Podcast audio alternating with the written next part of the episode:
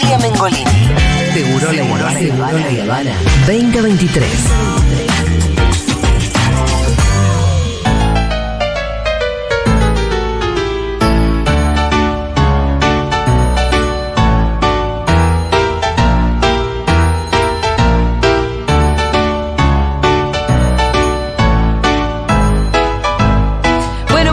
Aldana Contrera, ¿qué tal? ¿Qué tal? ¿Cómo están? Eh, bien, ¿vos? Muy bien. Bueno, hemos estado chusmeando de lo lindo. No, yo no era, era la otra. opción. Era la- Ahora voy a hablar de Piaget Hacete y la las boluda. etapas de- evolutivas del juego. Aldo Fulanita.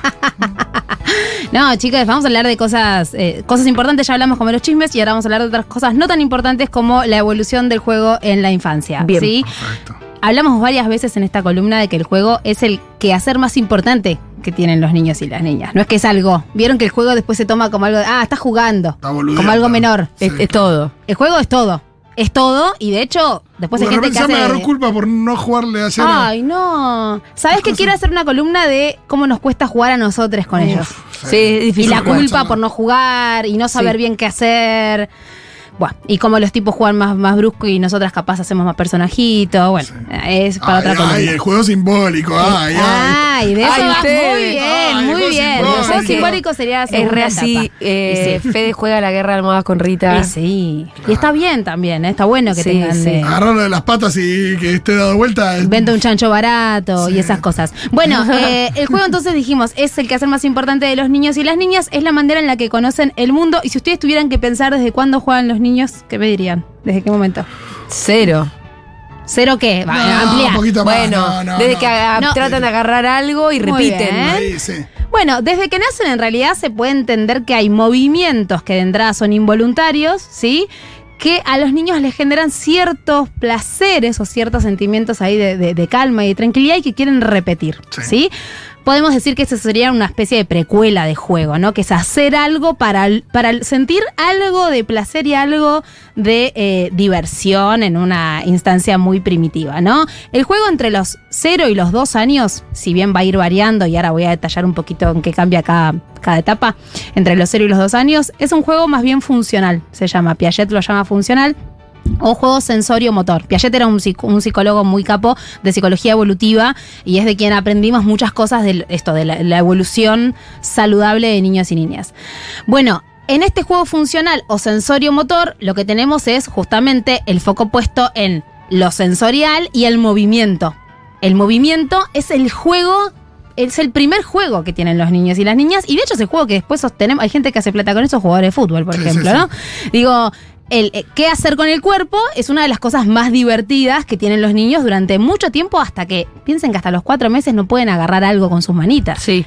Y hasta ese momento se están divirtiendo bastante. Obviamente, cómo se divierte un bebé, que es bastante aburrido, ¿visto? De nuestro lugar, ¿no? Eh, pero van conociendo el mundo a través de sus sentidos, van aprendiendo cómo funcionan las cosas, cómo son, de qué están hechas, qué sabor tienen, porque las chupan, las aplastan, las tiran, las rompen. Son como pequeños científicos, ¿no? Que vienen a desarmar aquello que está armado para entender cómo funcionan. Sí, también hay algo respecto de las dimensiones de las cosas, las alturas, las, las distancias. Hay algo ahí que siempre se da en el juego y que, que es un poco de prueba y error de...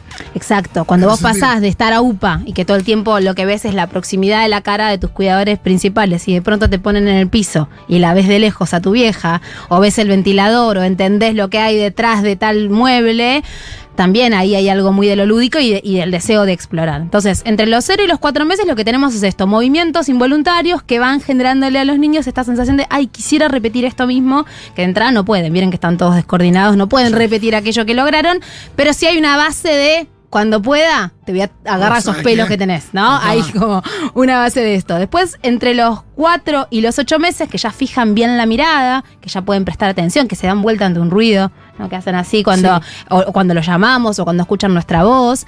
El juego, si bien sigue siendo centrado en lo sensorial y en lo motor, ya tiene un poquito más de intención. Quiero agarrar eso. Quiero agarrarlo y me doy cuenta que con mis manos, que entre mis manos y ese objeto hay alguna relación. Todavía no entiendo bien cuál, pero sé que si extiendo la mano algo puede pasar. Todavía no puedo controlar que lo agarro. A los seis meses ya sí, ¿no? Pero a los cuatro todavía no pueden. Pero sí está la intención de querer asir, ¿no? A, a esos objetos. Entonces, lo manipulativo va a ser lo más importante en ese juego. Que esto pensémoslo como o como una escalera, o como, como si quieren, como una montaña, ¿no? Donde cada pasito anterior te va dando la base de lo siguiente. O sea, si no tuvo esos primeros cuatro meses de contemplación, de movimiento incoordinado y tal, no va a poder tener después ese deseo de querer agarrar las cosas. Y después, obviamente, antes dijimos, entre los 6 y los 8 meses los niños ya empiezan a comer sólidos y ahí ya sí agarran las cosas, se las llevan a la boca, hay mucho más control. Y a los 8 meses ya son los capos de la manipulación con las manos. Con una mano pueden sostener una cosa y con la otra mano pueden hacer otra. Que eso es un level Ah, up. wow. Agarrate si sos el puré. Agárrate si sos el puré. Con una mano agarro el puré y con la otra mano voy a estar golpeando el muñequito que estaba arriba de la mesa contra el puré, ¿no? Sí, sí. Puedo sostener varios objetos a la vez, puedo trasladarlos, puedo empezar a, a pensar en llevar esto de un lado al otro, aunque sea arrastrándome, ¿no? Porque entre los 8 y los 12 meses se desplazan, por lo general todavía no caminan. Entonces, ahí la lo interesante para ellos es todo lo que tiene que ver con seguir profundizando en sus capacidades físicas, treparse, arrastrarse, girar. ¿Viste cuando lo pones panza abajo que giran como un relojito, taca, taca, taca, taca, van dando toda la vuelta? Y se pone más de manifiesto esto de ¿Qué pasa si? ¿Qué pasa si tiro esto al piso 100 veces? ¿Mi papá lo va a levantar 100 veces? ¿Qué pasa si muerdo a mi mamá mientras tomo la teta? ¿Qué pasa si, no? Entonces to- todo es interesante. Todas ¿Qué las es esto? ¿Lo puedo romper? ¿Qué es esto? Lo puedo romper. Sobre todo eso, ¿no? Y todas las respuestas son re interesantes. Sí, ¿Qué sí. pasa? Se enoja, grita, se ríe. Todo va a estar No, buenísimo. si, si nunca agarraste algo, lo reventaste contra una pared y en algún momento tenés que ver qué es lo que pasa. Total. Claro, y, y- y todo es divertido y todo lo fascina, por eso nos cansa tanto la tercera vez que tiró el tenedor, decís, bueno, basta, ya está, te saco el tenedor porque a vos te cansa, pero para ese niño ese juego es infinito, ¿no? En toda esta etapa va a ser clave, más que comprarle juguetes, y esto es un consejo, y sobre todo en estos momentos de crisis, chicos, que cuando hablamos de comprar juguetes hablamos de 40 lucas para arriba, por lo menos.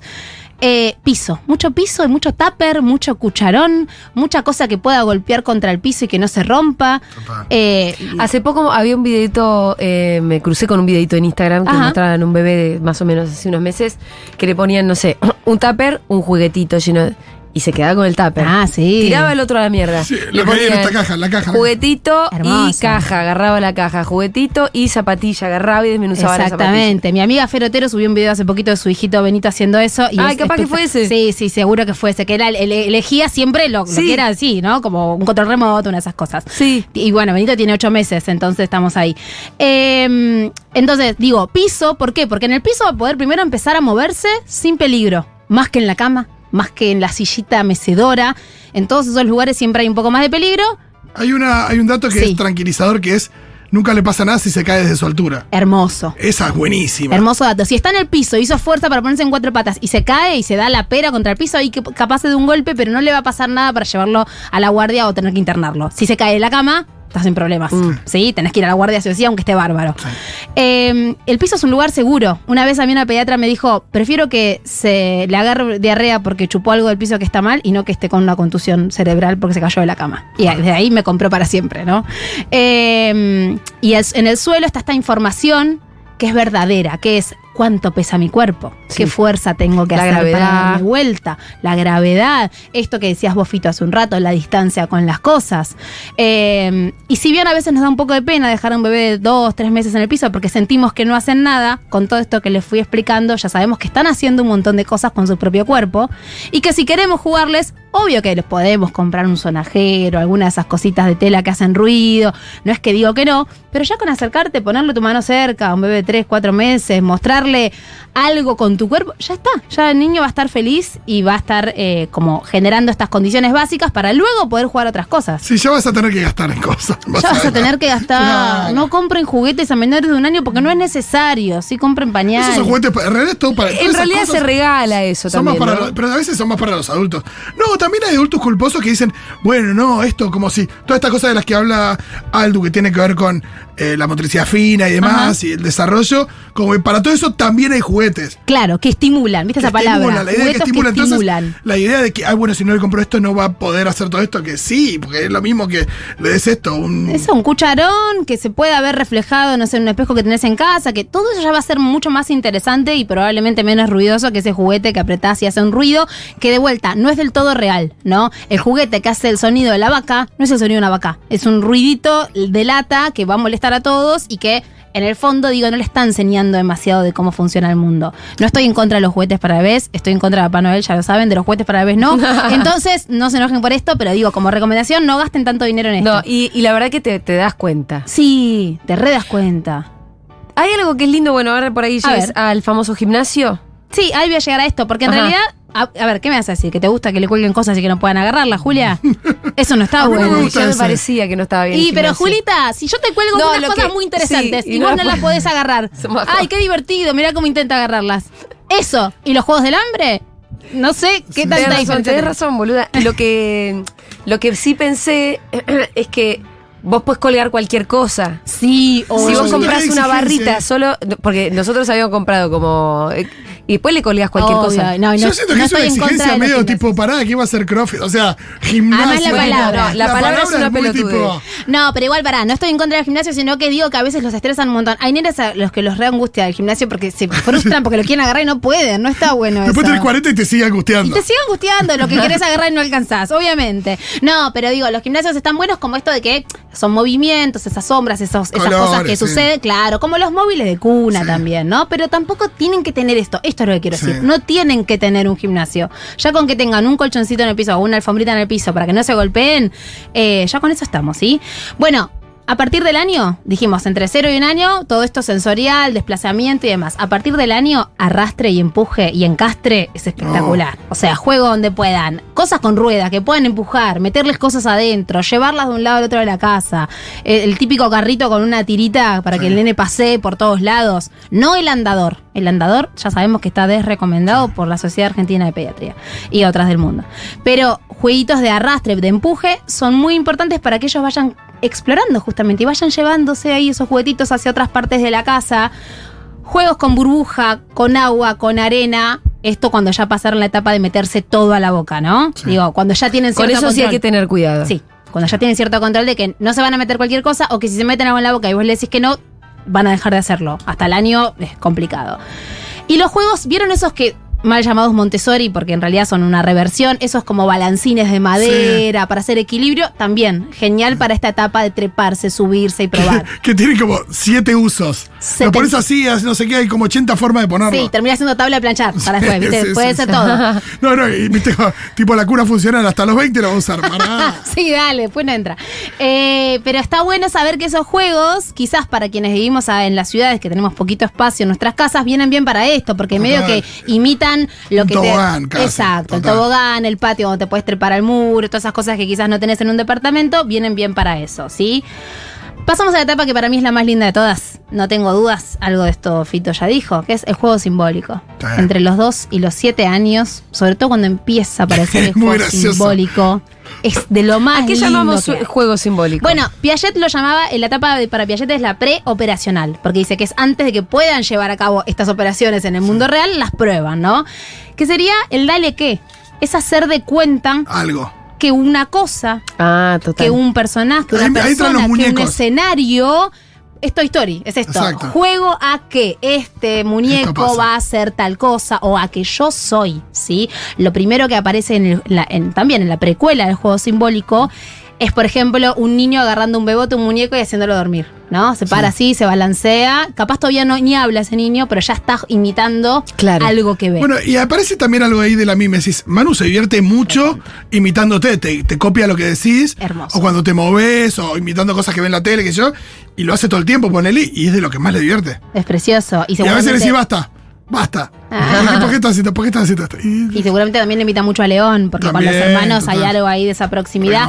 Bueno, es que una de las características, uno de los elementos claves del juego simbólico es justamente la imitación, Fito, que es esto Sí. de hago o lo que hacen conmigo, como esto Sí. de dormir, o lo que veo que otros hacen, ¿sí? Sí. Por eso eh, se, se empiezan a utilizar los objetos ya como eh, elementos de una escena, es casi como algo más teatral, ¿no? Entonces sí. agarro, no sé, una madera y me la pongo en el oído y digo, hola, como que es un teléfono, ¿no? Exacto. empiezo a entender, es como, es hermoso cuando lo vemos desde afuera y lo podemos pensar, como empieza a entender que eso puede ser otras cosas y que quiere imitar situaciones que ve o que vive de manera pasiva. Sí, y habla de una evolución muy grande. Claro, Súper. cognitiva, ¿no? Es- Contra. Es de hecho una de las cosas de que quienes Que te hace acompañamos humano. crianza chequeamos que haya pasado o que esté pasando. Bueno, porque habla de la posibilidad de abstracción. Exacto. Total. Empieza a aparecer algo de imitar al otro, porque Sí. el otro además tiene emociones que vos querés explorar, el otro utiliza o palabras o se comunica de una manera que vos querés imitar eso. Es súper importante porque también así van empezando a probar lo que son las relaciones con los demás, Sí. lo vincular, ¿no? Cuando juegan a la cocinera que te cocina y la comida que te hizo no está rica y tal, empieza a aparecer algo de lo vincular que es muy interesante. Juegos clásicos en esta época, en esta etapa, bueno, te vendo algo, te cocino algo, eh, bueno, esto imitar personajes o personas de la familia, como bien dijiste vos, superhéroes, es la etapa también de superhéroes y princesas, si quieren ponernos bien ahí eh, heteronormativos, los niños Claro, están más está esa, superhéroes. pero es claro. Messi y el Dibu. Bueno, Messi y el Dibu son medio unos superhéroes Total, hoy en sí, día. sí, sí. Eh, jugar al doctor, eso también es súper importante para poder tramitar todo lo que después les va a pasar cuando vaya, o todo lo que ya les está pasando cuando van a los controles pediátricos. Y después cuando ya son más grandes, que quizás Manu ya esté media en esa, construcción, y Rita seguro, construcción como de escenarios, de bueno, ahí con este almohadón que le doy vuelta, Montón. esto es la montaña, Montón, montón, montón. y acá está el castillo, y ahí, es, ahí ya es espectacular Hoy, porque hoy el la level up- cama el era la cancha de fútbol. Sí. Sí, sí, exacto. ¿Pero por qué? Porque ya ahí no es solamente juego a que esta madera es un teléfono, sino que me armo una escena en donde pasan cosas. Sí. Y Sí. ojo que intentes hacer algo que yo no quiero, como Claro, directora o director de esta escena. Ojo Quédate que vos, quieto que vos sos el árbitro, sí, que sos- sí, o que quizás te di. La- te- te- te- a ver, te di la, la posibilidad de que seas la princesa. Ojo que hables de otra manera distinta a la que yo Sí, sí, pensaba las que hable la reglas, princesa. sí, total. Exacto. Y ahí, Fito, hoy estás afiladísimo porque estás tirando toda la previa de lo, de lo que voy a decir siguiente.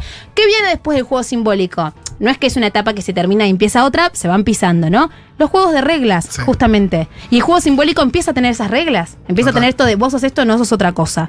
Entonces, entre los 7 y los 12 años, les empieza a interesar más, van perdiendo esto de jugar a qué, y eso es un dolor terrible que yo lo estoy duelando con Nina, que ya tiene nueve. Eh, y empieza a aparecer esto de las reglas, los juegos de cartas, los juegos de mesa. empieza, em- se empieza a perder lo de jugamos a que somos tal cosa. Sí, bastante. Pero Sí. yo jugué hasta No. los 15, más o Bueno. menos. Ah, sí, ya después, estamos. la, después de sí, la jugarse. Pero jugás un ratito. Seguro si te acordás jugando a eso de más grande, era un ratito. Yo le armaba la casa a las Barbies, ponele, jugaba dos segundos, ya está. A mí lo que me gustaba capaz Yo, era mira, armarle la casa. Ojalá Ege esté escuchando, A pero ver. con Ege jugábamos a que éramos náufragos en una isla y podíamos estar el día entero Bueno, sobreviviendo en la isla. pero porque ahí había seguramente Pero cosas 13, divertidas ¿a qué para hacer. Sí, a los tres. Estabas en Bariloche, había un lago. Bueno, sí, teníamos todo un jardín grande a nuestra disposición. Sí, sí. Había un Además, escenario. hablábamos en neutro porque flashábamos que estábamos en una película. Ah, también. precioso. No, pero ahora es verdad que vienen esa edad en la que decís, vienen todas las cosas, de la- todo lo que es con reglas. todo lo que es el juego estructurado y, y de vuelta. ¿Por qué? A ver, lo hermoso del juego es que los ayuda a atravesar la, digamos, la necesidad de construcción de algo nuevo que están pasando en ese momento a nivel evolutivo. Entonces, en los primeros años necesitan explorar su cuerpo y entender cómo funcionan los objetos. Después, más adelante, necesitan entender qué carajo hacemos cuando hablamos, cuando nos peleamos con el otro, juego de rol. Y después empiezan a entender, ah, pará, el mundo no lo manejo yo, hay reglas. Hay un marco, claro. Y entonces, ¿qué necesito? Juegos de reglas. Claro. ¿Saben cuál es el primer juego de reglas que quizás no nos damos cuenta que es de reglas, pero lo es? El escondite. Ay, te iba a decir Ah, escondidas, claro. ¿Viste, sí. Fito? No, no, recontra- Fito me estuvo chusmeando acá los zapatos. Además que tiene, tiene una primera regla que es fácil de entender, que es que hay que esconderse. Hay que contar y hay que esconderse. es Muy Después, fácil. la del pica Sí. es más complicada. No, eh, Manu todavía no mete el pica. y no, y de quedarse en el escondite y otra. no se queda en el escondite. No, Gala tampoco. Gala, Gala te habla y te dice, acá, Acá, mamá". estoy acá. No, Gala, no. Claro. Bueno, Si el otro día sí. jugaban en Junta Manu y Rita, Sí. y Rita se escondía y se escondía como Y se queda "Acá no escondida". encontrar nunca Tiene más. casi cinco años, claro. Y claro, y Manu era como, acá estoy. Salía del escondite. Claro. Y después, claro, después es el, la última regla más compleja es la de ir a hacer pica. La de ir a hacer pica y además después está también, cuando sos más grande, esto de tenés que contar hasta tanto. Sí, sí, cuando sí. termino de contar, recién ahí me doy vuelta. Sí. Bueno, la escondida es el primer juego de, re- de reglas. Después podemos pensar en otros como rayuela o elástico que ya no juegan tanto las niñas, pero hay un poco esto de tenés que hacer esto en determinado momento, así ten- usando tal habilidad, ¿no? También. Sí, yo me estoy dando cuenta, por ejemplo, con Manu, con, con el tema de patear la pelota del fútbol, que ahora, bueno, te Bueno. pateo un penal, entonces Sí, sí. yo me pongo acá, la pelota está acá. Esta es la marca. Y vos la tenés que, exacto, y vos la tenés que patear y la tenés que patear una vez. O sea, eso empieza también con otras cositas. Por eso digo, se van mezclando. ¿no? A partir de los 7 ya es más necesario y seguro que León ya resta en esa de los juegos más reglados. Sí. Eh, juegos de mesa clásicos como el Juego de la Vida, el Monopoly, eh, todos esos Scrabble, si ya son más grandes, todos esos juegos Sí, o los de interesantes. Maldón que son buenísimos. Y, y que de entrada además no van a querer saber un carajo con las reglas. Por ejemplo, Nina cuando empezó a jugar al juego de la vida, elegía qué casa tenía y qué trabajo tenía. Sí. Era, eh, yo lo voy a elegir. No, bueno, Nina no se puede. Sí, lo voy a elegir. Ahora ya sí, ¿no? Porque ya entendió que hay una regla y que hay algo interesante en poder o no poder Que es lograr lo que hace el que juego querés. que sea interesante. A mí me gusta Exacto. mucho. Capítulo 3 de Bluey, chicos. a mí me gusta mucho el chiste de ¿Se lo Mafalda. acuerdan o no? Sí, obviamente. El de las sombras. El de las sombras, sí. que sí. termina diciendo lo divertido es respetar las reglas. Ay, Total. qué lindo. Eh, ¿no vieron el chiste de Mafalda que eh, están subiendo las escaleras Mafalda y Felipe y Mafalda le dice, ¿en serio Felipe, de verdad tu papá te trajo de regalo un juego de ajedrez y sabés jugar? Y eh, Felipe dice, ja, la pregunta, claro. Dice, bueno, no juego también como Nagdorf, por supuesto. Y después en el último cuadrito dice, Nagdorf debe tener mucha mejor puntería y le está tirando con las piezas a las otras. Ah, hermoso. El ajedrez también es un re juego. Bueno, juegos de cartas, nada, deportes, deportes más organizados, básquet, fútbol, béisbol, no sé, digo, ¿qué tengo que hacer en este lugar? Y después más adelante, ya para cerrar, juegos más de habilidades propias. Por ejemplo, a mí me gusta patinar, entonces voy a un lugar a- más del deporte de, de ser mejor en aquello que me gusta y que me sale o que quiero que me salga. Karate, todo ese tipo de cosas que tienen más que ver con empezar a ser alguien. ¿Quién soy? Soy esta persona a la que le gusta tal cosa. Aldu, eh, yo no estoy los viernes, pero... No, ya sé, yo te extraño, pero con todo mi corazón. Eh, pero en algún momento estaría bueno charlar también de qué pasa cuando empieza a entrar la cuestión de la competitividad y, que sí. pone- y que entra y que aparece ahí la cuestión en juego de que, de que la valía, lo que uno vale, depende. Sí. Entra, entra a cruzarse con estos juegos Sí, recontra. eh, y la frustración por perder y las Sí, ganas de y- ganar. Y, y- y que hay uno que es mejor o que vos sos el peor en eso. O que Es, sí, eh, nada, la competencia. Es, es una especie de, de- de viciado de todo esto que estamos diciendo que, que en algún momento efectivamente medio que llega y es tremendo. Y que a la vez es necesario que aparezca un poco en el juego porque en algún punto te permite vivir intensamente cosas que después en la vida las podés vivir de otra manera. Totalmente. ¿no? Eh, entonces, como resumen, no hay un juego que sea mejor que otro, eh, sino que va a depender del momento evolutivo en que esté ese niño o niña y esto, chequear, estar atentos antes de comprar algo, pensar, ¿qué está haciendo? ¿Qué le está interesando ahora? ¿Qué- Re. qué- ¿Con qué está? ¿Con qué está fijado? No, no intentemos quitarlos de esas pequeñas fijaciones porque por algo están en eso. Entonces, Claro. ir por ese lado y acompañarnos con eso, con lo que Sí, esté. hermoso. también Hay hay, algo de la chicos. ansiedad. Ay, perdón. Perdón, y también hay algo de la ansiedad. Me acuerdo a Manu le compramos el pata pata creo que al año. Sí. Y no lo usó al año ni al año. Sí. Lo usó desde los cuatro, de los dos hasta los tres y medio. ¿Cuál es el pata pata? El Mm, como el autito con el el autito que, va con las patitas. Como la Ah. pica piedra. Y lo- le terminó gastando todas las ruedas. O sea, lo usó un año después, pero Claro. se lo tuvimos que arrancar de las- Eso, bajar las expectativas propias adultas. Sí, total. A ver, Hola, Segureles. Ay, todo esto del juego simbólico me hizo acordar que cuando mi sobrino tenía dos, tres añitos, eh, casi no hablaba, pero cuando el papá se ponía a cocinar, el pibito agarraba la sillita y se la ponía al lado del papá y era como su ayudante de cocina. Ay, qué cosita ter- ternura. cosita ternura. Qué lindo que es escuchar a Aldana con sus recomendaciones. Eh, ver el juego de las niñas y los niños es lo más. Mi niña más chiquita, que ahora tiene 18, durante mucho tiempo, capaz que a partir de los 3, 4, en el baño, en su duch, en su baño, bañera, jugaba con los cepillos de dientes que íbamos guardando y eran una familia y eran personajes. Y estaba, no sé, horas, creo, mientras yo las miraba. Maravilloso. Es hermoso el juego. Los niños nos da también mucha data de qué están viviendo cuando ya son más grandes, de qué cosas les están pasando a nivel así interno y personal, cuáles son sus miedos y demás, y está buenísimo. Bueno, no tenemos más tiempo. Bueno, perdón, decir una cosa Sí. cortita. ¿Se acuerdan de Santi Morales, el sociólogo del CONICET que vino acá varias veces a hablar de infancia? Sí. Bueno, me pidió que transmita esto y que me parece muy importante. Hoy a las cinco y media de la tarde, por Zoom, eh, tienen la info en su Instagram, soy Santi Morales, va a haber, se va a armar una mesa de articulación de la niñez para pensar en el impacto del DNU y de, de la ley Omnibus en las infancias, que obviamente tiene un montón de impacto. Ok. Así que recomiendo que si eso les interesa, online en arroba soy Santi Morales tienen toda la data. Arroba soy Santi Morales. Listo, perfecto. Gracias, Aldana Contreras. De nada, adiós.